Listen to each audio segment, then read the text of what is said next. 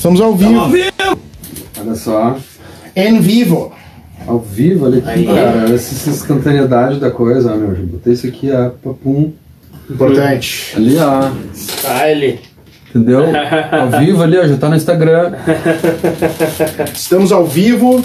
Instantâneos. Cara, você não sabe quanto tempo eu esperei por esse momento. Ô, louco, bicho! Eu assistia teus programas e ficava pensando, ah, já chego lá. Ô, louco, que isso. Grande Portugal. Mateu Correia. Grande. Pô, eu tô aqui, até inclusive essa, essa junção aqui, essa tríade. ah, é bacana porque, tipo, com o Mateu também a gente já tinha meio que marcado e acabou de da gente adiando datas. Ah, achei muito massa a ideia também ah, do Mateu de, de colocar o Edo nesse papo. Ah, não ao acaso, né? Óbvio. O Mateu que na sexta-feira, né? Me corrija se eu estiver errado, qualquer informação já.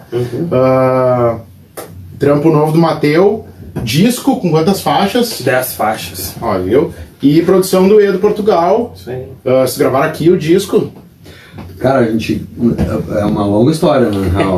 Mas a gente começou gravando ele no Shangri-La, que era o estúdio que rolou logo depois do, do Gorila. Tive o prazer de te trombar lá. No Gorila. No Shangri-La, lá, no fiz o Shangri-La, trampo lá com a faculdade de produção fonográfica da Unicinos e tal. Pode crer. E aí a gente gravou quase tudo lá, né? Chegamos aqui a gente gravou ah, vocais e mais umas coisinhas, Uhum. tipo assim. Ah não, e teve uma última música que entrou no final de tudo, né? Que a gente Verdade. gravou, que a gente gravou aqui. pô. Aí sim. E aí a mixagem foi toda aqui, masterização aqui e tudo mais. Uhum. E cara, queria te perguntar já, antes de mais nada, ahn, como é, quantos anos tem? 28. Ah, um baby né? Como é que é lançar um, um álbum de estreia ah, com tamanha imponência? Daí isso eu tô te falando por, pelo meu gosto musical, assim, quando eu já tinha ouvido falar de ti, quando eu vi o single, eu falei, puta que pariu, temos mais um aqui, tá ligado? É muito foda, tá ligado? Tem outros caras como tu, no meu humilde ver, como Jingle Bells, o Eric Endres também é um cara que eu...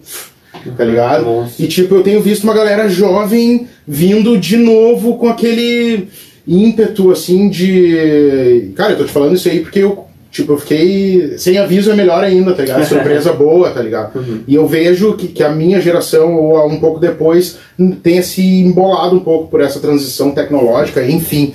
Mas a gurizada tá vindo e fazendo uma sonzeira ah, sincera, ah, de verdade, tá ligado? E queria te perguntar como é que é assim esse primeiro álbum de 10 faixas já, dizendo, mostrando pra galera que tipo, lancem álbuns. Uhum. É, ah, ele. O, o processo da gente chegar até um álbum, né? Ele vem de, de, de alguns anos. Inclusive, assim, vou te dizer, algumas faixas desse álbum, elas têm mais de 5, 6 anos de vida, de existência. Pode crer. E, e a gente chegou pro Edo, né, com um bolo de músicas, né? Que a gente fez uma seleção, a gente chegou até essas 10 aí. E, mas acho que com certeza, se, se no início teve algum, alguma dúvida sobre o formato, né, e, e- passou a ideia de, de single, de EP, essa conversa aconteceu também, mas acho que o álbum, ele, ele, ele tu, tu trabalhar com ele como um conceito que tu está trazendo novo, como um- uma concepção, alguma, algo que vai abranger todo um sentido de como que tu quer se posicionar como artista, sabe? Eu acho que ele é mais completo e isso eh, também mostra uma seriedade maior de um projeto, sabe? E ele também, ao mesmo tempo, ele não te elimina a possibilidade de trabalhar com um single, né? Ah, com um trabalho definitivamente bem organizado, tu consegue ter os teus singles prévios, atingir essa, digamos assim, trabalhar com esse formato mais ah, simples, mas ter ali logo adiante um, algo maior para mostrar, mais profundo, né?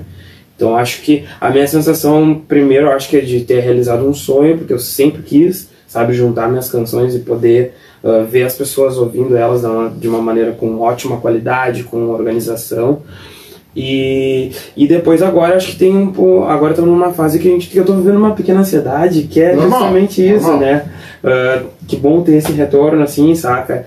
Ah, não sabia também como como que a galera ia ah, ouvir o som. A gente, poxa, foram dois anos de gravação, né? Então a gente passou por várias, várias versões das faixas, vários entendimentos, várias possibilidades novas. E, enfim. Desculpa cara. te interromper, mas Mas dois anos dá muita brecha pra treta, hein, É. o cara vem Eu querendo peguei aquela jogar lenha, né? Não, eu digo porque eu, quando a gente foi gravar com o Ray Zimmer lá, o disco da Brother Eye, chegou uma hora que. Chegou um dia que foi crucial na minha vida, que ele falou assim: olha aqui, cara. Se você quiser, eu devolvo seu dinheiro e vou pra minha casa. a partir dali eu entendi que ele tava ali por um motivo, tá ligado? Como é que é assim, tipo, um trampo, daí eu vou perguntar pra tia. ah, pô, dois anos é bastante Cara. uma gravação, fina- inicialização, finalização. É que assim, ó, o lance é o seguinte, tá? Ah, primeiro, pr- primeiro que tem que entender é o seguinte, a gente, a gente, a nossa reunião, essa, essa, essa é a parte da longa história. A gente fez as primeiras reuniões no, no estúdio Gorila, que era meu estúdio, que era muito legal e tal, que acabou, tá? Aí, pá, suspende tudo, não sei o que, não vai rolar as gravações, não sei o que, dararara, passa um tempo. Isso três anos antes, né? Uhum. Aí. ah, até já tinha, acho que eu tinha pago uma parte, devolvi uma grana, não me lembro como é que ficou essa história e tudo mais. Aí, tipo, ah, não, ou eu fiquei de devolver a grana, aí chegou o Matheus, tipo, não, a gente quer conversar, não sei o que. Eu disse, ah, conversar, vamos conversar então, né? Não, ah, a gente quer gravar, vamos fazer e tal, não sei o que. Eu disse, bom, tu já tem uma parte paga, então tem que devolver a grana melhor. Aí voltei do México.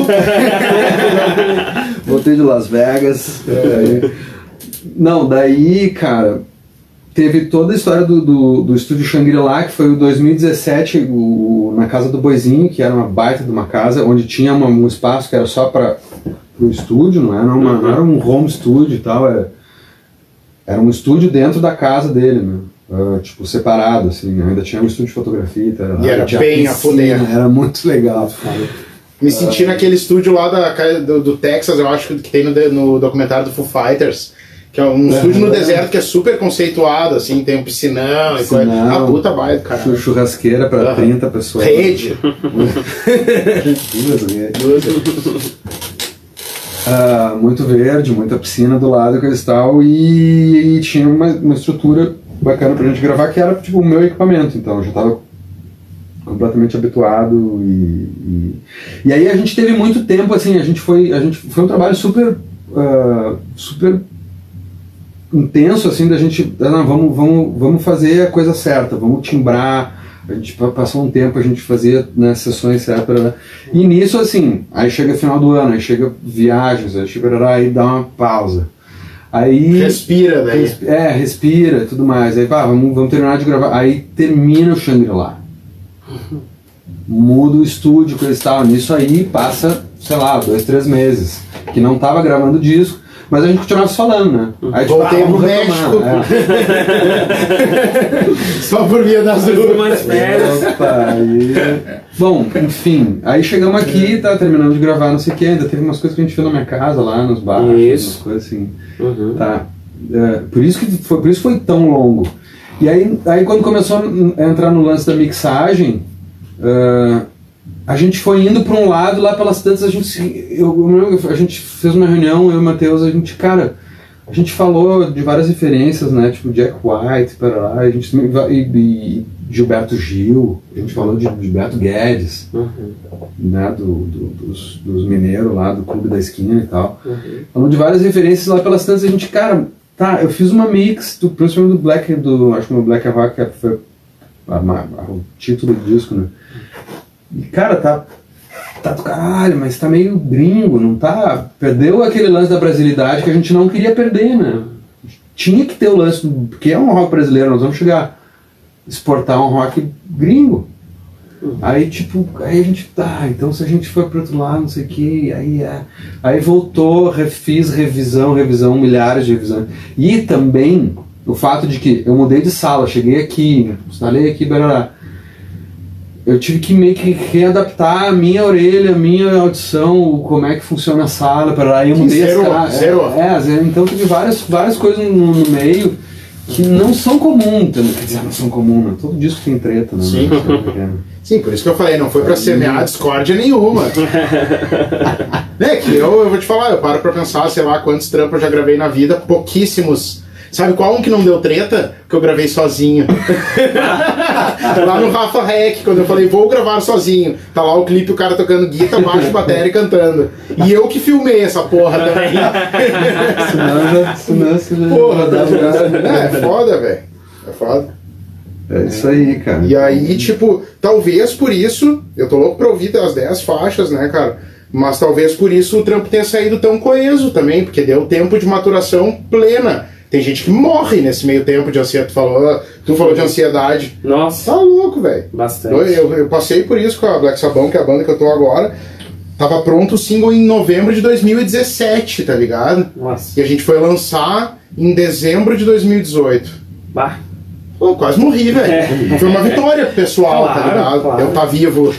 é real, muita ansiedade, cara. Já quer sair mostrando pro mundo, Com né? certeza. Só que não é assim. Hoje em dia, se tu mostra pro mundo assim, ó, ó meu som aí, Uhum. vai, cai numa corrente, tchau, tá ligado? Certo. É legal, meu som. Certo.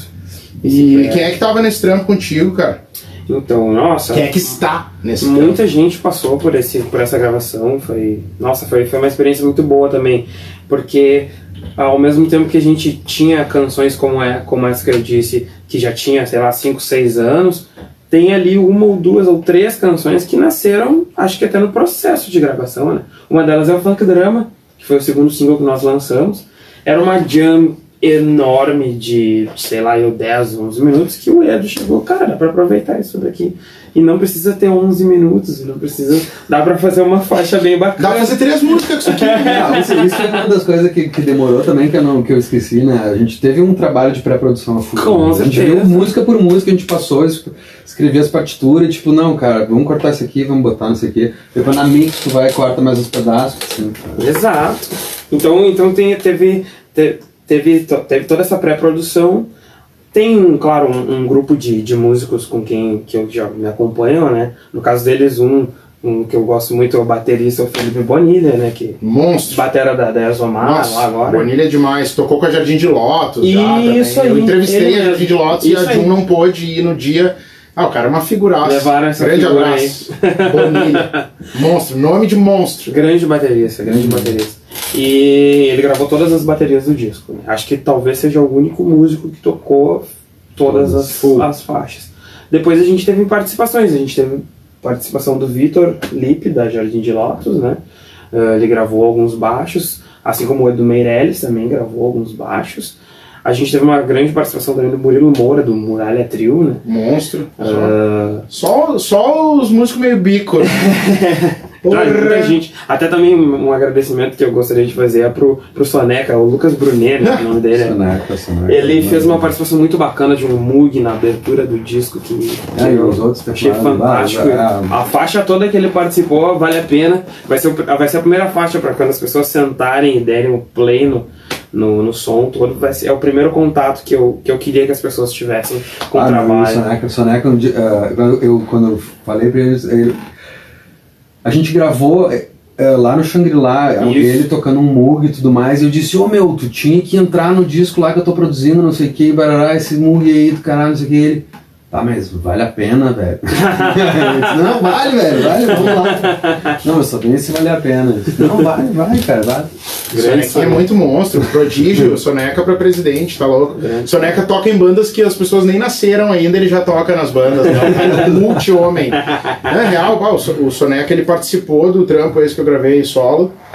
Tô gravando teclado, e aí tem o do meu disco três faixas que ele ia participar em uma, ele gravou num take só. Eu olhei pro vídeo, era da Black Sabbath tá produzindo.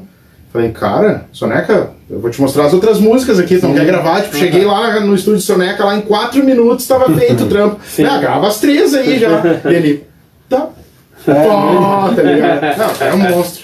Monstro. Grande, grande, né? Não, e é uma figura que ele é, ele é sempre, sempre numa boa, sempre humilde, Super né? não, gente não boa. vai nunca pra cabeça, né? Super gente É boa, demais. cara. E é Ah. isso, a Não, é, e aí Bonilha, Bonilha, Edu Meirelles, Vitor, Vitor Lipe, Lotus, Moura, Murilo Moura, Moura, Soneca. Soneca. Antônio Croco. E o Antônio Croco gravou, a, gravou a vocal de funk vocal e gravou e escreveu a letra, né? Na, Ah, na hora, bacana. no ato, sim. A gente passou uma tarde no, no estúdio em que ele escreveu a letra e a gente aproveitou. Ele, ele tava achando que ele ia só escrever a letra, daí eu, cara, mas tu já tá aqui, por que não? Aí tu já mostra como é que vai ficar o jeito de cantar a canção. Ele Fez bem, gravou. fez, fez bem pra não perder o. E somou hum, demais a canção, ficou fantástica. A única coisa que eu tinha pedido pra ele foi assim: ah, eu só sei que eu queria que o nome da canção fosse Funk Drama, porque eu queria homenagear o James Brown e um pouco essa pegada do negro drama também. Eu queria esse, essa coisa aí, mas eu não sei o que falar dele. Tá, vamos escrever. E aí ele foi lá e sentou com A letra inteira do Tonho. A letra é dele. Ah, que foda. Só melhora. É, e aí foi uma. Bom, ficou fantástica a parceria. Também tivemos uma participação na percussão do mestre do Nascimento, filho de Giba Giba. Ele. A gente. Acho que isso também trouxe um, um, um, um balanço para algumas canções, né? Em explorar tambores, congas. O disco também abre com um pequeno solo. Bom, vocês vão ouvir, né? Spoilers. O- o- vamos lá, vamos dar crédito, cara. O Boizinho deu uma baita ajuda em várias timbragens, né? O Boizinho tava ali passando, fazendo a jardinagem da casa. Peraí, deixa eu. É, acho que isso aqui. Peraí. Aí vinha ele com Oi.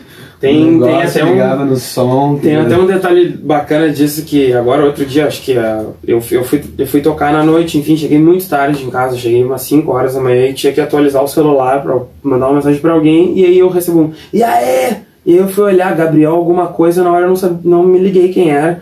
E aí não respondi, passou uns dois minutos, fala meu! Daí eu abri ali, quem era era o Gabriel, boizinho. Aí ele mandou uma foto assim da guitarra dele. Ele, pô, cara, tu tá lançando agora aquele trampo que vocês gravaram lá. Pô, cara, ficou super orgulhoso, Legal. super feliz. Enfim, tá aí. Um grande abraço pra ele também. Boizinho. Que meu ex-marido. Meu, deixa eu aproveitar aqui. Eu vi que te- teve gente aqui que escreveu alguma coisa aqui. Vamos ver se eu. Bacana. Vamos ver se eu busco um aqui. pra galera. Oi, oi, oi, oi, oi. Vamos, galera. Fazer que nem o Júnior Gruvador lá no live que eu fiz com ele. Antônio Celso Bastian, Sadigos, um Outro Astral, Gruvado, Tani, Marcelo. Cara, ele pegou e vou mandar um salve aqui. Ele começou a ler, tipo, umas 200 pessoas mandando salve. Cara, querido do caralho. Deixa eu ver aqui.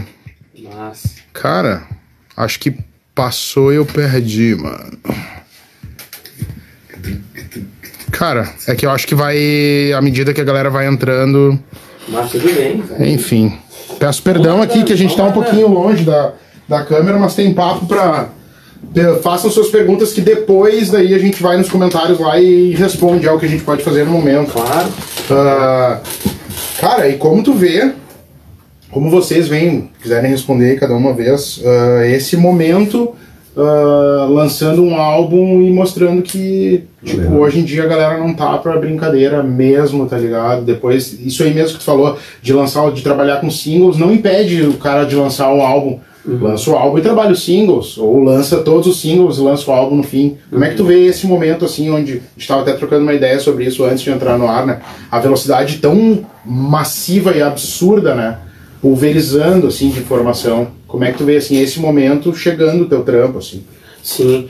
Olha, eu, eu, eu fiz, li muita coisa, eu gosto muito de ler, sabe? Acho, acho que a gente com certeza está num momento, uma primeira coisa que eu posso dizer, em que o músico já não pode mais ser aquele cara que não, não tá ligado no que tá acontecendo, o cara que, que, que só sabe fazer música, sabe? E não, não consegue ver as outras, as- os outros aspectos do seu trabalho, sabe? Então, eu gosto muito de ler, fui, uh, gosto muito de observar o que está acontecendo, sabe? Olho muito os trabalhos dos meus amigos também, músicos, colegas né, da profissão. E estou sempre refletindo, acho que acho que a gente nota mesmo essa, essa mudança, ela é visível nos, nos tipos de lançamentos que a galera está fazendo. Uh, tanto que me trouxe a questão, eu acho que o álbum, uh, já jogo aí uma polêmica, mas acho que o álbum ele, ele agora ele, eh, ele tem um sentido de, de dar um conceito pro trabalho da pessoa, sabe? De criar um sentido de alguma mensagem que quer ser dito, que pode ser dita em 6, 7, 8, 10 faixas, que pode ser dito tudo isso acoplado ou pode ser dito isso dividido, mas um conceito sempre vai ligar aquelas coisas de alguma maneira, sabe? Então isso, isso me, me eh, mexeu comigo. Isso, isso, na verdade, também, quando a gente eh, juntou as canções, que seriam as canções do disco, eu vi isso acontecendo Porque eu quis. Tá, mas Já consegui é- enxergar meio que é na frente, sentido- assim. Qual é o sentido disso, sabe? Dessas 10 canções que a gente E quantas escolheu? eram? Desculpa te interromper. Nossa, eu. Olha. Teve uma decupagem fodida, assim. Olha, a gente, na verdade, a gente tem um- uma, uma base, a gente tem uma base de dados de umas 100 canções. A gente foi cortando, assim. Claro que nessas 100 canções tu vai ter ali aquelas que tem Sim, uns o, pedaços o de alguma rascunho do coisa. esboço, assim. Isso. Tanto que a gente consegue chegar com uma, com uma jam, né? Ainda no, entre as 10 que a gente selecionou. Mas então a gente tinha uma 100, a gente caiu, conseguiu cair para 30. E nessas 30, daí sim, daí a gente levou as 30 e fez o Edu escutar as 30, refletir, falar sobre as 30. E aí a gente, não, ó, isso daqui bacana, talvez em um outro momento, isso daqui legal, e a gente chegar até essas 10. Sabe? Ah, pode crer. Que Um louco. universo Cara, enorme. nesse papo aqui que nós estamos tendo, eu vendo que eu tenho muito chão ainda pra trilhar, porque eu acho que eu nunca fiz isso na vida, tá? É, Eu não sei se eu tenho maturidade emocional pra, Ah, deixar músicas de fora. Eu sou o cara que sofro lá do disco que foi lançado em 2008 e eu deixei a música 13 lá no fim, viajei pra caralho, sabe? Tipo aquelas coisas assim, os pensamentos. O cara tá indo dormir assim, de pensa, porra, eu devia ter botado ela de música 8. e tipo, essa decupagem aí, É eu tava vendo até. Não sei o que eu tava assistindo esses dias, algum, algum negócio no YouTube, algum produtor falando ah, de materiais, ah, tipo sobras de estúdio, não lembro se era o Liminha e tal. Aí tu pensa, tipo, quanto fica ou pra trás, né, dependendo da ótica, ou pra uma próxima. Tu falou da música lá de 5, 6 anos de vida, né? É. às vezes o cara traz, né? Uhum. Coisas que estavam guardadas ou uma compilação. O Tadeu Patola lá também, que era produtor do Charlie Brown, falando que, que uma galera pergunta, ah, tem coisa inédita do Charlie Brown? Óbvio que tem, tá ligado? Os caras com uma estrutura de mainstream e tal, não sei o quê. Mas eu vou te falar, eu, eu vou ter que se- sentar e pensar, repensar a minha vida. Que esse de 100 foi pra 30, pra 10, tá ligado? Sinceramente, cara, esse tipo de coisa é pro cara aprender mesmo. Eu não tenho maturidade mesmo. É, tô confessando aqui, tô fazendo meu confessionário. É, é Ah, doido, né? que eu vi, falando isso, eu me lembro de uma entrevista do David Bowie que eu vi, dele falando isso, assim, ele, ah, eu escrevo um monte de coisa que, que é lixo e tal. E ele disse assim, ah, a, a relação é mais ou menos assim, é de ah, 100 para 1. Não lembro exatamente que era o número, mas era uma coisa meio absurda, assim, pra, pra cada música boa. Tipo, né? O David Bowie falando. Exatamente. O David Bowie falando. Tu não tá me ajudando. Ele- tá não, mas ele tá. pior que ele. É, pior que. Eu acho que ele tinha muita coisa que ele gravava que, que ficava pra trás. Que, né? que ele gravava não, que ele compunha, né? Que ele, que ele Uhum. gravava. Uhum. E é interessante que ele fala. E aí ele fala quando ele, quando ele gravou uh, Fame, né? Com, com o Lennon, que ele diz assim, bah, o Lennon. uh, é, trabalhar com ele é uma coisa assim, tipo, põe na mão dele e o cara instantaneamente faz um negócio que é. uh, é, atinge as massas, assim, sabe? O cara Você falando do John Lennon. Falando do John Lennon, que tinha a manha de fazer. Uhum. Que, que Sim, tinha o Plim. É, tipo, Na visão dele, né? O 100 pra 1 falando isso. Ai, É. tomar no cu. Meu, cara, pô, aproveitando isso aí, ah, queria te perguntar aí, Matheus, a gente falou de David Bowie e tal, tu falou do lance do funk e do Nego Drama também, coisas tipo que hoje em dia já são old school, tá ligado? Com o certeza. funk muito, mas tipo, pô, Nego Drama. Ah, quais são ou qual é a tua motivação lá do início? Eu adoro perguntar isso pra todo mundo. Tipo assim, a primeira banda que tu viu, o primeiro artista que tu viu, tá ligado? Tipo, eu, sei lá, eu vi um DVD do Oasis um dia lá em meados de 1996 Ah, e falei, cara, é isso que eu quero pra minha vida, tá ligado? Uhum, Teve, uhum. assim, um ou mais artistas que deram Ah, com o certeza. clique? São vários, mas eu acho que assim, sempre que eu vou tentar pegar uma figura inicial, assim, eu sempre começo pelo Hendrix. Porque eu acho que é muito impactante, assim, sabe? Ah, ainda é, né? Ah, tantos anos após o falecimento dele, porque. ah, cara, é muito louco isso, mas são poucas figuras negras do rock que a gente vê tocando guitarra, saca? São poucas figuras negras do rock lembradas e etc. Então, acho que mesmo os outros, e eu gosto de muitas bandas, eu não tô fazendo Sim, sim, nenhuma sim. dizendo aqui que eu Não, não, gosto, né?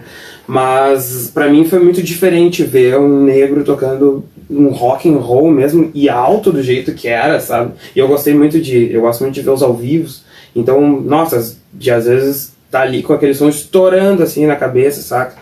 E pensando assim, cara, pois é interessante, uma, uma referência que pra mim acho que foi, foi divisor de águas, assim, de, ah, eu quero tocar guitarra, sabe? É mu- Muito antes de até me interessar por cantar, eu acho que eu gostei primeiro de tocar guitarra e de tocar rock por causa do Jimi Hendrix, com Pode crer.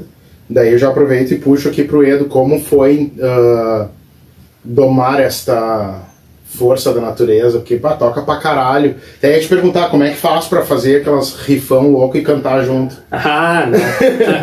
Cara, não, eu, eu divido, né? Não menosprezando ninguém nessa vida, tá ligado? Mas eu divido vocalistas barra guitarristas, eu vivo isso hoje em dia porque eu voltei a tocar guitarra. E é um lance muito foda, tá ligado? É uma responsa. No momento que tu pega um instrumento e, e tu canta junto, tu divide. Hum, Quem disser que não, tá errado. Tu divide metade, metade o teu corpo, a tua alma pra cada um, tá ligado? Mesmo dando tudo de si, né? E tanto que a gente vê vários caras sem guitarra que normalmente tu vê com guitarra é estranho. Sei lá, o Billy Joe do Green Day lá, tu vê o cara sem guitarra, o Dave Grohl também. Vê uns caras sem a guitarra, os caras ficam meio. Ah, sim, com certeza. Como é com assim, certeza. Desde, desde o início tu assumiu essa, essa posição assim de frontman instrumentista? Tu vê, é, é, esse era o meu hum, minha questão até com o Hendrix. Eu ah, não não era cantor, nunca fui, na verdade, mas eu acabava me tornando por ser o único que não não sentia vergonha em ter que cantar. Não se bichava. Sabe? No, nas formações Qual, qual o das bandas. Hendrix, né? É, então tipo assim, bate- alguém tem que cantar. Hendrix é. Tá, eu vou cantar, eu não canto bem, mas alguém tem que botar a voz. Só que agora aí, tu vê, talvez daí outra importância grande do, do processo de gravação ter sido com a duração que foi. Porque quando a gente gravou as primeiras guias, e aí o Edu já me deu um toque, tá, cara, vamos trabalhar essa voz, vamos, vamos, vamos treinar isso aí e tal. E aí eu tava meio que assim com essa questão de, pô, pois é, mas eu não sou vocalista, tal, tal, tal. Sim. Mas eu vi a importância disso, sabe? E, e de treinar muito, sabe? Em casa, tema de casa, sentar, de estudar um pouco de música, sabe? Que eu acho que só acrescenta para Claro, os músicos, sabe? Então, de pegar aulas de, de canto também, sabe? Assistir, tá aí o YouTube para todo mundo Nossa. que quiser aprender, quem quiser ir atrás de coisa, assim, tem muita informação. Então eu, eu, eu decidi me puxar, sabe, e treinar muito. Bah, mano, um beijo pra minha namorada que não aguentou ouvir, ela ouviu todas as músicas de trás pra frente, sabe, Vocês e, estão juntos e errar. hoje em dia. Então ela aguentou. Bah, aguentou tudo. Se não aguentou, não tá mais junto, Aguentou né? tudo, todas, todas as vezes que eu começo a canção e aí paro, não, mas tem que começar de novo, não, não tá legal aqui, não, vamos de novo, e vai, e tentar, e às vezes esse problema mesmo que tu falou, de pô, como é que, como é que eu consigo sincronizar aqui, às vezes pra cantar junto e tal, não, mas cara, muito, muito, muito estudo, muito, muito treinar, treinar, treinar, e sempre me cobrar, sabe, mas de uma maneira também, né, que a gente não se, Sim, não sim. se enlouqueça Não se também, exceda. né, mas eu acho que... Um pouquinho só. É, é. pouquinho. Pra ficar bacana, né? Pra, ficar, pra gente se sentir orgulhoso depois, Claro, né? De, de claro. ouvir aquilo. Eu acho que isso aí, cara. Eu te perguntei isso porque ah, nesse tempo aí que eu te falei que eu voltei a tocar, eu tive várias ah, transformações de, de set de pedais, da Ah, guitarra sim. que eu ia tocar. Eu troquei de instrumento algumas vezes até montar o meu, meu set de guitarras e de pedais. Uhum. E eu fui agraciado com uma fonte queimando no meio do caminho. Eu usava nove pedais. Nossa! E daí, sim, eu era tipo. Eu já Tá usava, já usava andamentos e partes, Certo. transições das músicas pra ter o Ah, pá, pá, pá, tá ligado? E aí o Toca Me Voe aqui, né? Claro. O cara uniu tais pedais, porque tu sabe que numa pisada de lado tu consegue ligar dois. um e desligar o outro, Certo. tá ligado? Não, as coisas assim. Melhor, eu vou me deprimir se eu continuar cantando. Mas daí queimou a fonte e eu, tive, eu tinha um show logo em seguida e eu tive que substituir, tipo, aqueles, aqueles nove, eu tive que pegar três e o afinador, tá ligado? Ah, Cara, salvou minha vida isso. Salvou minha vida. Diminuiu o Não, e set. funcionou melhor, porque eu não tive que me preocupar com montagem, com pisar, com timbrar tudo, tá Ah, ligado? sim, sim. Aproveito pra te perguntar, assim, co- ah, o que que tu curte, assim, se tu tem alguma coisa, já buscou, tá buscando ainda essa identidade ao vivo, né? Porque no estúdio a gente monta o que a gente tá afim de montar. Ah, sim, Como é sim. essa transposição, assim, pro sim, live? acho, acho até que o, o Edo tem um- uma participação grande nisso, porque, ah, cara, eu, eu sinceramente, o, o contato com o estúdio que eu tinha era muito, muito pequeno, assim, muito limitado, assim, sabe? E, E, mas, bom, aí eu acho que ele pode falar melhor, mas tudo que a gente usou, testou, olha, eu não sei, eu não saberia te dizer com quantas guitarras eu gravei, na verdade, sabe? Porque Boa, passaram né? várias que- guitarras pior pela que- minha mão. Pior que.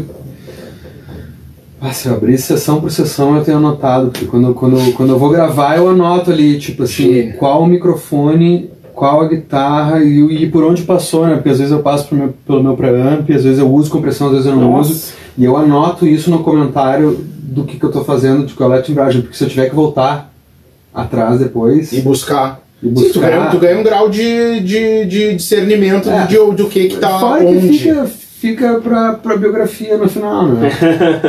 o, biógrafo que pegar os arquivos lá. De detalhe a detalhe. Importantíssimo. Nossa, de, Importantíssimo. de tudo que foi usado e muito limpo, né? Eu acho que de, de É. caso de pedal mesmo. Se É que a gente tinha um- muito, assim, na real o que acontece? A gente não tinha muita, muito pedal, né? Muita coisa pra escolher, Uhum, né? uhum. Mas tinha vários amplificadores, cada um com uma característica, característica diferente. Uhum.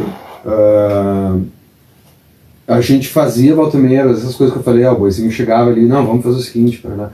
E claro, a timbragem ah, também tinha a ver com o posicionamento dos microfones e tarará, então ah, não é assim, ah não, eu, não te, eu nunca tive preocupação na hora da gravação de dizer eu quero tirar exatamente o que eu estou ouvindo na sala. Entendi. Não, eu estou querendo tirar um som que vai ficar legal dentro do disco. Uhum. Ah, e como a gente não tinha, às vezes acho que a gente pegou uns pedais emprestados aqui e ali no meio Uhum. do processo, né? Uhum. Mas então tinha muito assim de usar a distorção do Do amplificador, do Uhum. amp. E, a, e as timbragens para esse disco ah, foram muito feitas assim de, de overdubs. entendeu? Então, tipo assim, tem guitarras que. Teve, teve uma de uma música que agora não lembro qual é, que a gente gravou, tipo, duas de cada lado, do mesmo timbre, que era para dar um phaser Uhum. de cada lado, sabe? Tipo, então era o Fez mesmo um efeito, criou um efeito orgânico, um efeito caso. orgânico a- através. Tipo assim, é, é usar a falta de recurso como recurso. Uhum. Uhum. Tá? Que pra mim é. É, é, é, é isso aí. Mesmo que, tipo assim, até acho que teve A gente falou em botar um talk box no negócio. Sim, né? Sim, eu falei sim, com, sim. com o Forno, um amigo, o Marcelo Fornazier, que tem um Claro. talk box. Falei com ele, não, vamos Fantástico. fazer, tu me empresta? Ele, ah, passo lá. Não passei, acabou sem, não, não tocou, né? Mas enfim, podia. Ahn, Mas foi muito limpo, né? Foi muito orgânico. foi muito limpo. Isso é a coisa mais E, a- e essa coisa assim, né, de escolher guitarras, Certo. escolher palheta. Certo. Ah, foi a um esse nível a coisa. Ah, com certeza. Pra mim, pra mim, pra mim, eu- eu- quando eu, pra mim a produção, a produção do, do, do som, eu vejo dessa maneira, tipo assim, eu não tenho, claro, eu não sei se é a proposta do negócio Sim, tipo, sim, é sim. purista e tarará, entendeu? Mas é tipo assim, não, a gente quer tirar um sonzão. Teve bastante experimentação, né, cara? Tipo, acho que até por esse tempo todo aí que Teve vocês bastante, falaram. e, e ao mesmo tempo que teve a experimentação, teve muito de. de ah, de definir e ir com, a- com aquilo que foi definido, entendeu? Uhum. Tipo assim, a gente experimentou, experimentou, até que chegou num som que tu diz, pá, isso aí tá do caralho. Grava. E gravava daquele jeito e era daquele jeito que Sim, ficou. esse tempo todo que levou, desculpa te interromper, mas não foi uma coisa assim, tipo, grava, volta, bah, depois de, tipo, duas semanas, puta, bah, meu, Edo, eu tô ouvindo as guitarras aqui, eu quero gravar de novo, não tava bem no dia, tava com a pegada. Porque tem isso, né? É muito louco, né? Uhum. Tem essa parte que é a parte mais importante, que é a parte entre a cadeira e a porra do instrumento, tá ligado? Sim, sim. Não, mas é real, né, cara? Pô, quantas vezes eu já. eh, Eu já. Até entrou pro livro dos recordes pessoais lá, teve um take lá, Lucas Santorum. Eu te amo por tu me tratar com tanto carinho nessa vida. Ah, eu precisei de 82 vezes, depois Uau. da vigésima. Sabe quando trava a intro da música? Eu não tava conseguindo tocar no tempo. Claro. Eu tava desconcentrado, não tava. Não tava. Não tinha que estar ali gravando, não era um dia legal, tá ligado? Aí depois do 82, foi na 82, eu acertei de cara inteira, tá ligado? Porque eu já tava entrando numas de, ah, vou gravar pedacinho por pedacinho, não tô conseguindo. Depois que eu gravei, eu olhei pra ele e falei, tá. É isso? É isso, tá? Pode apagar, tô indo pra casa, a gente começa essa gravação de novo outro dia. Tá ligado? Tem isso aí, né, cara? Tem, tem. Mas pelo que vocês estão falando, esse, esse tempo, porque quem ouve, ah, o disco levou dois anos para ficar pronto, não teve essas questões de indecisões, teve a de, de trampo minucioso, de formiguinha, tá ligado? E tipo, do cara ah, buscar o norte. Isso é uma coisa que eu vejo que vocês dois estão falando. Eu sei que não combinaram de falar isso, né? Mas é real, mostra um norte. Isso é bem difícil num trampo, É, cara. Eu acho muito foda isso. Eu acho que a gente, é certamente o que as coisas assim, que eu- se for botar assim, a- o que fez durar todo esse tempo foi o trampo foi muito, foi muito, ah, tipo assim, foi feito todo como tem que ser, entendeu? A gente fez pré-produção, que tem que ser feito, né, cara? Tu não, tu, tu, tu tá deixando, tu tá deixando uma parte importante do negócio fora se tu não for cuidar de dizer, tá, como é que nós vamos fazer? Qual é a estrutura? Nós vamos perder tempo na hora do estúdio pra, pra, pra decidir uma virada, meu. Otimizar o trampo antes de entrar. Ah, com, com, com o taxímetro rolando e tal, então a gente vai lá, definiu tudo, ensaiou, parará, participava do ensaio, a gente ia, fez várias coisas do ensaio. Ah, a gravação, a timbragem, coisa e tal, foi toda, foi toda pensada, foi toda explorada. Ah, e, eu, e eu acho que assim, ó, essa coisa assim de ah não, de, te- teve coisas que a gente voltou e regravou, mas foram muito poucas, né? Sim, sim, sim. E eu, e eu acho que eu sempre, eu como na posição de produtor, assim, sempre para todos os músicos, assim, de chegar e dizer, meu, tá muito bom, tá legal, parará, mas vamos a boa. Certo. Porque assim, e eu sempre falo né, pra galera, meu, a, é- a música dança de um certo jeito, velho. Tu tem que dançar a música desse jeito, seu troço. Se a música não tá dançando na gravação, velho, não tá certo. Sim, não tá funcionando, fluido o não tá- processo daí. Saca, não tá vindo.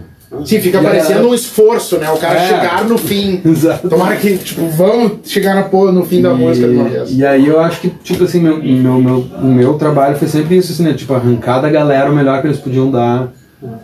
E às vezes teve, tipo, teve algumas, alguns takes que, que, que ficaram meio ruidoso, que não ficaram legal, que ficaram com problema. Só que a performance estava tão do caralho que, tipo, não, é isso aí, meu. Eu, eu, eu uso um plugin pra tirar o, o ruído. Uhum. Não vai ficar de novo. É, e é aquela mandada, né, meu? É isso aí. É aquela mandada. É, tem dois, tem dois destaques nisso daí. Tem a, tem a América, né? Que foi uma canção que, a- talvez assim, foi, foi, um- foi um dia bem longo, assim, foi um dia de gravação de bateria. E mais ao fim, assim, deu aquela sensação de que aquela canção demandava uma gravação, assim, até sem um clique, né? Sem, tipo, ah, o Batera lá na- numa sala e eu sentado aqui com o Edo, e aí a gente sentiu.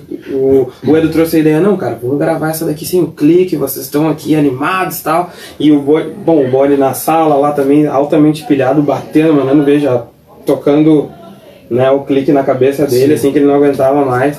E a gente gravou ela e ficou muito bacana, ficou tão bacana e tá tão real. tá? Vocês vão perceber claramente no disco que essa canção está.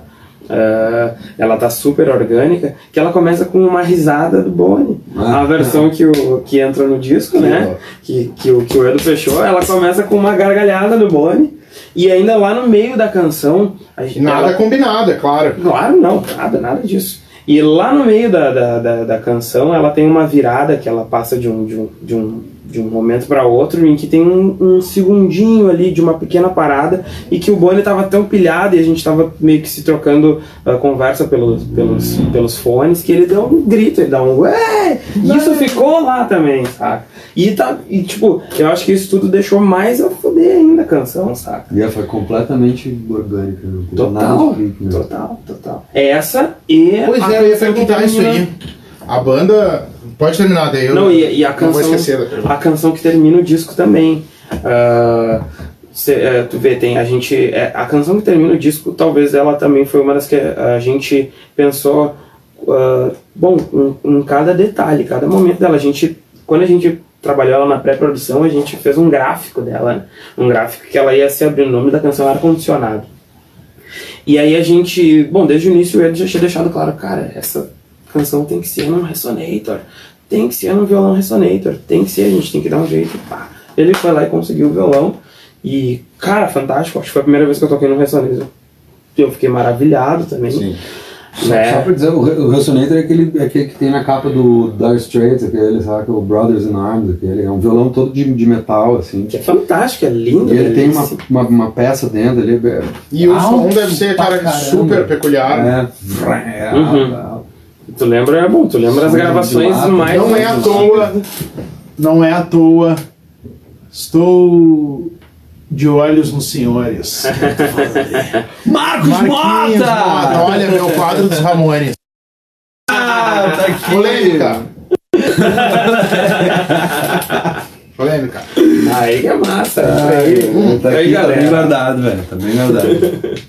A banda, a banda que vai te acompanhar no- nos shows é essa galera que gravou. No momento, só o Batera e o, o- nessa canção ar-condicionado a gente teve a participação do, do tecladista que me acompanha hoje, Maurício Montalvo, Maurício Stubbs. Ah, esses dois me acompanham.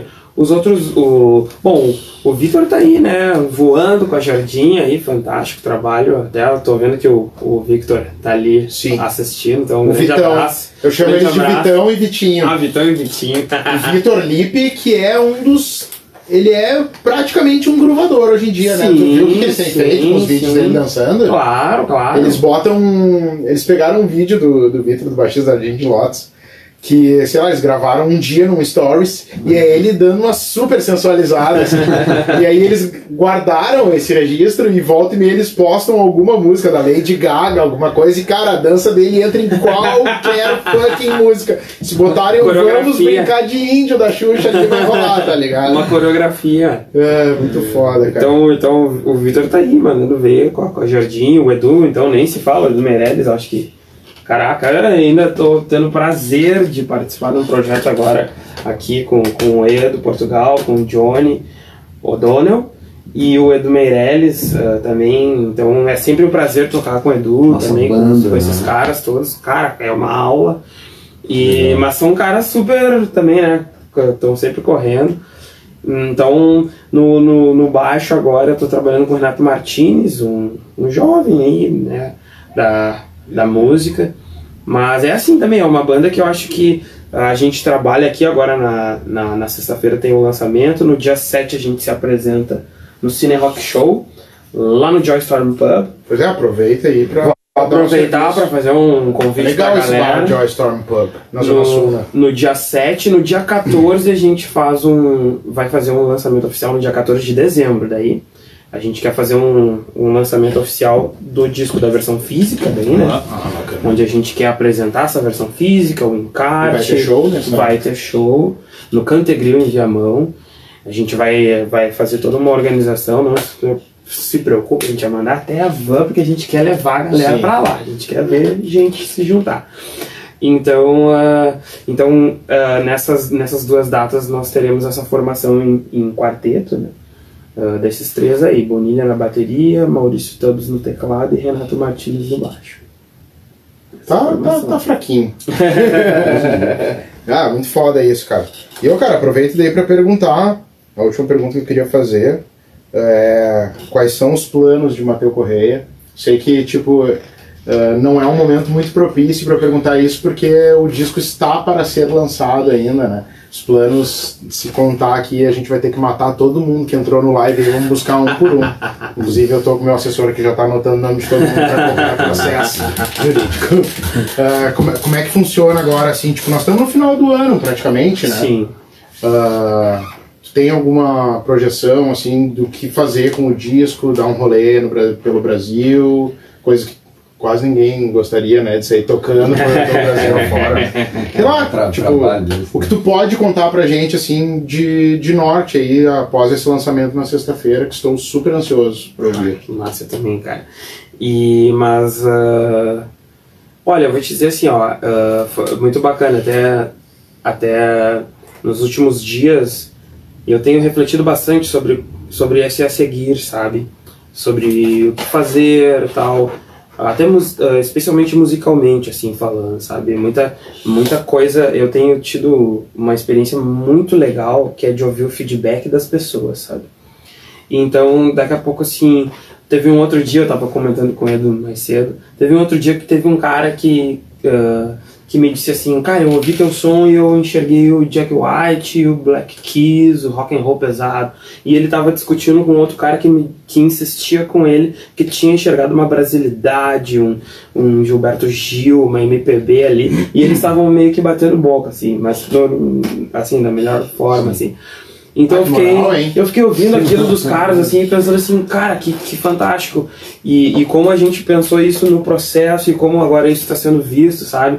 Isso para mim tem sido uma fonte também de muita reflexão do, do que, que eu viria a fazer também, né? Mas assim, com esses dois anos de, de, de, de produção que a gente teve, eu também eu não fiquei parado, né? Eu não deixei de escrever, eu escrevi muito, talvez tanto quanto quando eu Aqui, o cheguei. segundo disco já tá pronto antes do primeiro ser lançado. Então, assim, cara, composi cara, composições a gente tem pra caramba. Agora eu ah, tô participando da trilha sonora de um filme, Os Imorais, um filme que tá na, na fase final de produção. Ah, eu entrei lá com, participando em duas canções ah, na trilha sonora, uma que eu compus, ah, que quem tá na instrumentação é o Eric Hendricks, ele, ele fez tudo, tocou todos os instrumentos, né? Eu só, eu só gravei a voz praticamente da canção. E uma outra canção que foi escrita pelo Arthur de Faria, e o Eric também gravou todos os instrumentos e eu gravei só a voz. Essas, essas duas canções vão entrar na trilha sonora de um filme, né? Então aí, então, processo final. Então tem, tem essas coisas diferentes. E além disso, toca na noite, né? Faz- Bastante, Faz bastante. violão. É, eu- na verdade eu faço um duo, né? Eu e esse, eu e esse pianista, o Maurício Tubbs, a gente. Nesse nosso duo a gente faz uma homenagem aos, aos clássicos dos anos 50, 60, 70, entre blues, jazz e rock. Bom, é- isso daí é o que, é o que paga as nossas contas. Normal, né, velho? Como Mas- diria o saudoso chorão, às vezes faço o que quero, às vezes faço o que tem que fazer, né, bicho? Mas- Fazendo ainda dentro de uma coisa que tu gosta, né? Mas cara? uma coisa que pode ter certeza, assim, que eu, que eu digo, eu, eu gostei muito, eu aprendi muito nessa gravação, sabe? Eu tive uma experiência fantástica pra mim. Ah, eu convivi, eu gostei de conviver com os artistas, eu gostei de conviver com a produção. E, e material tem pra caramba pra desbravar, então com certeza pra 2020 eu acho que a gente não para, a gente mantém o massiva. a gente tem que manter o fôlego. Não sei te dizer com certeza que formato a gente está conversando muito sobre isso. Exato, tô falando disso. A mais gente anda conversando, mas com certeza a gente vem com, com coisas novas já no próximo ano, sem dúvida. Pô, cara, aproveitando também, queria perguntar antes que, tipo, a gente falou, ah, antes de entrar no ar também sobre isso, ah, sobre aquela, aquela questão que eu falei isso aí antes de a gente entrar no ar também, da preocupação estética, da capa, da questão audiovisual, ah, os irmãos Laje.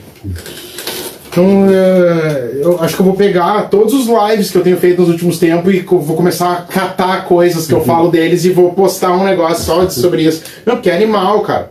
Animal. Eu fui, ah, tive o prazer de abrir o show do Daniel Tessler, né, da banda Ah, Tess, uhum. no Ocidente, lá em junho, com a Black Sabão. E tinha uma exposição lá ah, das fotos do Ricardo e da arte que o Léo fez, né, pra toda a concepção de capa. Cara, eu acho que é o treco de exposição de encarte, coisa mais a fuder que eu já vi na minha vida. Sabe? De, tipo, eles esmiuçaram o esqueleto da coisa, tá ligado? Pareciam uns pergaminhos, tá ligado? E eu acho que isso é muito importante, cara. Ainda mais hoje em dia. Não adianta tu ter um puta de um som se tu não faz ele chegar nas pessoas com uma boa impressão, tá ligado? Tipo, a questão de clipe, a gente tava falando também, hoje em dia com um celular de boa qualidade, tu, meu, faz chover, tem gente que tá pagando as contas com o celular. Eu não. Mas ah, como, é- como é que foi essa concepção de capa? Quem é que participou? É legal falar disso também. A foto foi do Gabriel Notti, um grande brother aí que, que eu tenho aí da vida, mas que faz uma cara que eu não vejo aí. Fala aí quem é que tá envolvido nessa bolacha toda aí. Um baita artista. É, a, gente, a gente teve uma indicação ah, de, do, pô, do, do, do Garras lá, do selo 180. Ele nos indicou o Léo Lage, disse que, pô, cara, falem com o Léo Lage pra fazer capa, é muito bacana. E a gente foi, a gente não tinha quase nenhuma noção até. ah, Pra, como eu te disse, é um, para mim esse disco foi todo um aprendizado, né? De como fazer o que e de que jeito. E então a gente chegou lá pro, pro Léo, assim, cara, Léo, a gente tem aqui essas canções, algumas ideias. A gente sabia que também pelo fato de, e foi, isso foi muito conversado, tá aí o, o Edo para comprovar também, a gente sabia que a gente tinha uma preocupação, cara, eu, eu tô me apresentando como um artista, eu acho que esse disco ele vem ah, como sendo o meu debutante, a minha estreia, ah, eu preciso que as pessoas me conheçam também, sabe? Eu preciso que, que é, é bacana como o primeiro trabalho, a pessoa saber quem tu é, ver, ver a capa do disco e saber, ah, esse daqui é o Matheus. Isso aqui Então, é o que cara, tivesse- é o que compõe o Que cara. tivesse o que tivesse o meu rosto, de, que me apresentasse de alguma maneira para as pessoas, assim, sabe? E, e cara, puxa, a gente talvez com o Léo, acho que a gente teve uma, uma ou duas reuniões, e daqui a pouco na terceira reunião, no máximo, ah, ele já chegou com uma ideia muito bacana, muito interessante. A gente publicou a capa do, do disco agora faz, faz alguns dias, né, junto com, com a canção América Ultrasensual. E, e então eu, eu posso dizer assim para vocês, aquela capa ali, ela parece que é uma grande pintura, né? mas na verdade não é, tudo aquilo é digital, tudo aquilo foi feito pelo pelo Léo no computador. A única coisa que a gente fez, que já foi um outro grande trabalho também, né, ah, foi ir até o estúdio do Gabriel. A gente colocou umas iluminações atrás, assim, super fodas, e ele bateu uma série de fotos de qual que deveria ser a expressão, sabe? Que, que, que expressão que poderia ser daquela. Então, bom, tu pode imaginar, eu fiz todo tipo de expressão Sim, possível. foram 100 fotos que viraram 30 que virou 100 uma. para um, né? Eu, eu aprendo Sabe é fácil, é, tá né? ligado? Então a gente olhou, puxa, pegou aquele monte de coisa e daqui a pouco achamos aquela expressão que, que todo mundo gostou ali. E o Léo levou, trabalhou aquilo e, e aí chegou numa ideia de capa um pouco mais além. Um mês depois ou dois depois disso, ah, eu, fui, eu fui fazer um ensaio de foto, fotográfico com o diretor do segundo videoclipe, que é um outro monstro da cidade, o Fábio Alt, né? E, e o Fábio, ah, então a gente bateu várias fotos pensando em fotos pra, promocionais mesmo, né? Ah, e, e dentro dessas fotos a gente encontrou uma foto ali que me fez pensar de novo, assim, ah, algo tipo, cara, acho que aqui a gente tem alguma uma foto que cabe ser uma capa do single. E daqui a pouco a gente fez mais uma foto e, poxa, a gente tem duas capas de single que podem ser fotos mesmo, sabe? E a gente achou mais interessante do que buscar fazer arte, a gente quis pegar uma foto mesmo. E daqui a pouco foi tão, foi tão interessante aquilo para nós que a gente resolveu colocar isso dentro do encarte do disco. Então foi, foi muito bacana esses caras trabalharem, sabe, de maneiras assim, às vezes até não, não estando juntos no mesmo ambiente, mas daqui a pouco o Léo achou fantástico aquela foto, incluiu aquilo no encarte, então tá lá, saca? Também, pode, pode Não, não, eu ia dizer que eu tava pensando aqui que a gente, a gente trocou várias ideias também sobre, sobre, a, sobre a coisa gráfica, né? Porque a gente, porque a gente tava muito dentro do, do, do, do disco, obviamente, né? E aí a gente falava, ah, eu me lembro que aquela, aquela um dia, cara, passando um, um, um e-transfer pra alguém, tinha, apareceu uma, uma, uma foto daquelas do fundo do e-transfer, com, uma, com aquela figura da, como é que é o nome? Carabo Pop. Essa aí, que é uma artista africana e tudo mais. Aí eu olhei pra aquilo e mandei pro Matheus na hora e disse assim, "Ô, meu, olha isso aqui, velho. Uhum. Que é coloridão a full, É assim. coloridão. Eu já vi isso aí. Quando é, vai enviar o arquivo pra alguém, fica umas imagens. fica e umas imagens. E aí Já vi. apareceu dessa, dessa mina aí e que tinha uma coloração. E aí eu, eu, eu, eu a gente ficou conversando assim, pá, cara, tem que Uhum. ter a, a imagem, tem que passar essa, essa coisa assim, tipo, tem o, o, o rough, né? O, tipo, o, o- o- como é que se diz rough em português, caralho? o, o, o- tipo assim, o, o negócio meio do, do, som, assim, de ser meio distorcidão, saca? De, sim. de ser muito orgânico e tal. Então, tipo, que, que, que o que o Léo. Ah, o Léo montou a pau, né? Uhum, Ele conseguiu juntar todas as coisas que a gente falava, assim, e, e sempre com aquela carinha, assim. Super Tá. simpático. Eu não conheço ele, eu conheço o Super, Ricardo. super Cara, ele é, ele é. Se fizer sempre tu vê ele tá falando, aí ele diz, ah, então tá, então vou te mostrar um negócio, sempre assim, muito humilde. aí ele te mostra os negócios e fica, caralho, velho, esse cara É é muito foda, meu. Inclusive eu tô negociando, né? Vou abrir aqui pra ver se, quem sabe, eles dão um pouco de, atenção pra esse que vos fala. Eu quero, eu queria fazer um live com os dois lá. Olha aí, olha aí, ó. É, é maldade porque cada um deles tem uma história, tá ligado? E tanta coisa pra mostrar e pra contar. Eu fiz com o Fabinho, tá ligado? Com o Alt. Oh. E ele levou um monte de foto, umas paradas que, tipo, pouquíssimas pessoas tinham visto, tá ligado? Tipo, eu acho muito foda isso, cara, retratar isso, cara. Mas antes que eu esqueça, eu queria falar pra vocês, cara, como eu fico feliz de estar aqui com o Matheus que eu conheci hoje, mas que eu já aprecio o trampo, o Edo também, que a gente é daqueles caras que a gente vê muito menos que gostaria, tá ligado? Na real, tipo, nesse caminho a gente. Quantas vezes a gente já se trombou e, pô, temos que marcar, temos que ver, não sei o quê.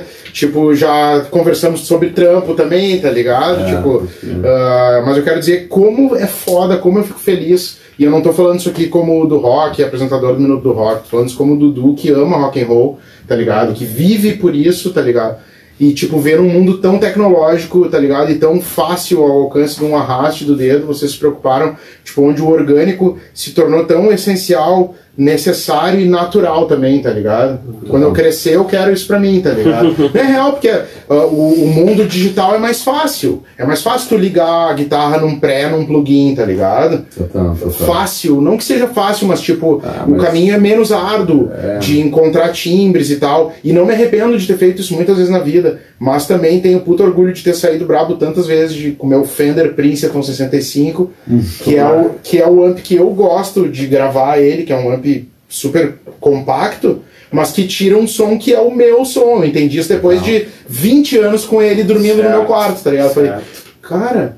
E daí eu tive que ouvir a mina lá, a Cris Botarelli do Far From Alaska.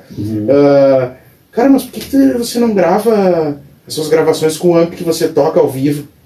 Ah, me senti tão merda, tá ligado? não que seja uma regra, tá ligado? Mas era algo tão ah, na cara, assim, tão. n- não sei a palavra, não tô encontrando a palavra, mas tipo, tava ali evidente, tá ligado? Óbvio, né? E hoje eu tô fazendo isso, tá ligado? Eu abdiquei de, de recursos e tô por esse caminho. Irrita pra caralho, tá ligado? Até o cara, né? Certo. Até o cara encontrar. Mas, cara, queria agradecer a vocês dois, Edu, já queria deixar um pré-convite pra gente fazer um eu e tu, tá ligado? Nada contra, nada pessoal, tá ligado? Mas, tipo, é que a gente já marcou umas seis vezes, mais É ou menos, verdade. e acabou não rolando por alguma coisa. Uh, Mateu, legal. te dizer que fico muito feliz da gente se conhecer pessoalmente, cara. Nossa, meu. Pode contar com a gente, vocês dois, né? Uh, toda a gangue e esses monte de bico aí que tu falou aí que estão envolvidos no teu projeto, pra todos os lados. Não, tem o tio, o tio João lá da esquina, não teve um desses, tá ligado?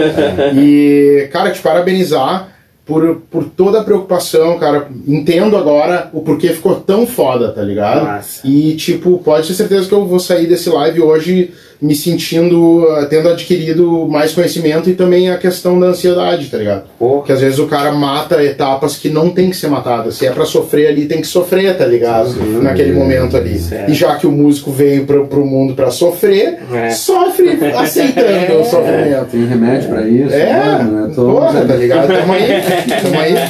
Vou, vou agora correndo para os braços de minha querida esposa e meu filho que tá assim, ó, já tá tipo o alienzinho na Sigourney Weaver, tá ligado? Pá, deu so, às vezes dá um solo, ataquezinho de soluço nele que dá pra ver, assim, que é uma coisa mais ah, padrão, né, o movimento. E aí eu fico meio desesperado, assim, meu filho, calma, o pai tá aqui. Daí minha mina, tipo, ela fala, meu Deus, quando essa criança tiver aí, ele vai dar um aí, ai, amor, ele tá com o negócio, não sei o quê. Gurizada, muito a fuder, muito a fuder, boa sorte, sucesso. Sorte é consequência de trampo sério. Mas muito sucesso aí nessa tua caminhada. Esse disco foda já abriu espaço aqui, quiser sortear disco no Minuto do Rock, a gente Vamos faz sortear. isso de maneira muito profissional. Vamos tá sortear, galera. A gente mostra o sorteio. Ah, show de bola, show de E bola. cara, te dizer aí que siga mandando material, é dia 7 de novembro, no Joy Storm Pub, lançamento do disco. Vai ser o Cine Rock Show. O lançamento do disco vai ser no dia 14 de dezembro. É bom como o artista falar, né? Eu tava entrando com os pés pelas Eu mãos. estava até acreditando que era isso mesmo. Estamos lá.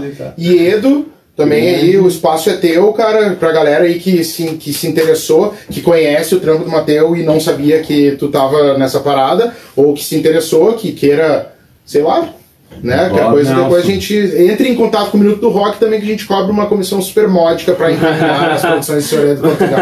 Não, pra galera que, que não conhece teu trampo, fala aí um pouco aí, o espaço é teu total, cara. Cara, vamos deixar essa, mano. Vamos deixar essa pra mais além, na real. Mas, Só- tipo assim, é isso aí, cara. Eu só rapidamente, assim, cara. é, eu trabalho com produção e mixagem e gravação e tudo mais. E, eu- e, e, uma coisa, né, tu perguntou pra ele, só, é bem rapidinho mesmo. Não, Só tá pra- louco, pode ser mas devagarinho, hora tu perguntou assim, é ah, teu, ok, né? como é que foi o teu começo aqui? Não, pô, o Hendrix, eu fiz, não, o Hendrix pra mim também. Pra... Mas uma coisa assim, pra mim, cara, o, o cara que foi assim que eu sempre pensei assim, pra começar assim, foi era o, o cara que eu queria ser era o George Martin. Ah, Eu não queria ser o Paul nem o John, eu queria ser o George Martin, eu queria ser o cara do estúdio que estivesse lá produzindo ele, isso aqui, o velhão lá. Uhum.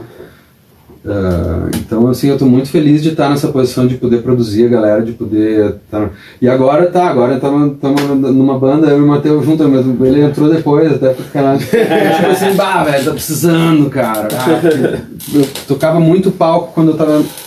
Quando eu morava em Londres. Tocava direto na noite, tocava fazendo som, tocava com várias bandas, coisa e tal. Quando eu cheguei no Brasil, na hora entrei com produção de publicidade, porque eu precisava de um trampo, que parará, porque era na Lupe, que era, porra, do caralho, do Santos, meu brother. Que tá lançando um monte de coisa legal. Tá lançando um monte de coisa legal e tudo mais, e, e aí eu parei de tocar palco, agora eu tô voltando, então é isso aí, cara. E, é, são ciclos muito são loucos, né? ciclos, Coisa boa, cara. E o lance tá é- amarradão, né? Tocando. É, total, cara. Ah, é tão, é tão bom, né, cara? É. é tão bom, né, cara? Às vezes eu fico só nos botãozinhos ali e tal. Mas. Mas ah, o cara precisa produzir pra Mas pagar as uma coisa contas. que, cara. É. Certo. É, certo. é. E aí. Ou tocar pra caralho, né? Tipo, tocar em várias frentes. Pois é, não. E, e é isso aí, velho. Agora, o lance, eu eu acho que o lance que fica é isso, cara. Os ciclos, eles são longos, né? A gente só tem que ter paciência, cara. Eu me dei conta disso uma vez que, a, a- tipo, a- cara, 2010 2018 acabou o Shangri-La, eu voltei pra Loop, a primeira coisa. Voltei pra Loop e, e aí eu aluguei essa sala aqui pra botar o equipamento dentro. Então era, não era nem um estúdio ainda, né? E eu vim aí- aqui, É, eu fiz um live com a Biba Meira. foi- não, e aí a gente já tava gravando o disco da Biba e era um estúdio meio jambrado, tava tudo meio que assim, tipo. Mas eu curto também, cara, essa coisa meio Ah, crua. é. É, natural, tá ligado? Mas não precisava ser tão, tão cru, cara, mano. Passou. Mas aí eu tava naquela de não, Passou, né? é. E eu ficava naquela de não, porque eu preciso daquela cidade, que não, cara, eu tô perdendo tempo, que barará, barará, barará. E eu pensei, meu, final desse ano tem eleição. ah, saca? Isso ano passado, no caso. É, é, vai ter eleição, vai ter não sei o que, barará, barará. Eu tô recém, sabe, fechei no estúdio, tô numa cara, calma, velho. Calma. A transição ela não é necessariamente de um dia pro outro. Calma, a palavra com menos Calma. funciona- fun- funcionalidade no planeta, né? É, Calma, calma, calma. Ficar na frente do espelho, calma. Porra! É, muito foda, é isso aí, velho. Cara, pô, esse foi mais um Minuto do Rock Live. Ah, muito feliz de poder estar com as pessoas, né? Porque atualmente eu tenho feito a maioria dos lives, a grande maioria pelo Instagram, que também possibilita, né, essa. Esse, esse, principalmente quando é geográfico o problema, né? Sim. Tipo, Total. entrevistar o cara que tá em Sampa, ou sei lá, não posso sair, ou já entrevistei gente. Entrevistei semana passada o Caio da Paradise Sessions, o Rasta. Ah, ele tava na baia dele, eu tava na minha, tá ligado? Tipo, mas é bom também isso Pois aqui, é. cara, muito massa. E é isso. Ah, dia 7 de novembro, show do Mateu. Ah, procurem pelo Senhor Edo Portugal também, nas suas produções, peripécias. E eu sou o. Nem lembro mais quem eu sou. Eu sou o do rock Eduardo, Eduardo, do, do, do rock. Ah, sei lá de que, mais me chamam, podem botar no inbox aí que eu divulgo depois. Esse foi mais um Minuto do Rock Live. Peço desculpas mais uma vez, mas é que tem uma galera entrando e aí a gente não tá conseguindo acompanhar ah, as perguntas e o que a galera anda comentando, mas esse live aqui, ah, assim que eu concluir ele, ele vai ser compartilhado como publicação. E na próxima segunda-feira vai estar disponível no YouTube e na quinta seguinte no podcast. Tamo Massa. grande, né? Olha aí, velho. Tamo grande. Ah, pois é, uma coisa que eu tava falando antes da gente entrar no ar, que eu trabalho com YouTube, Facebook, Instagram e podcast no, no Spotify. Ai, É, isso com cortesia de Nando Pontin, que teve essa ideia maravilhosa e que detém a senha do podcast. Eu não sei, eu não, se eu quiser entrar no meu podcast, eu não tenho a senha.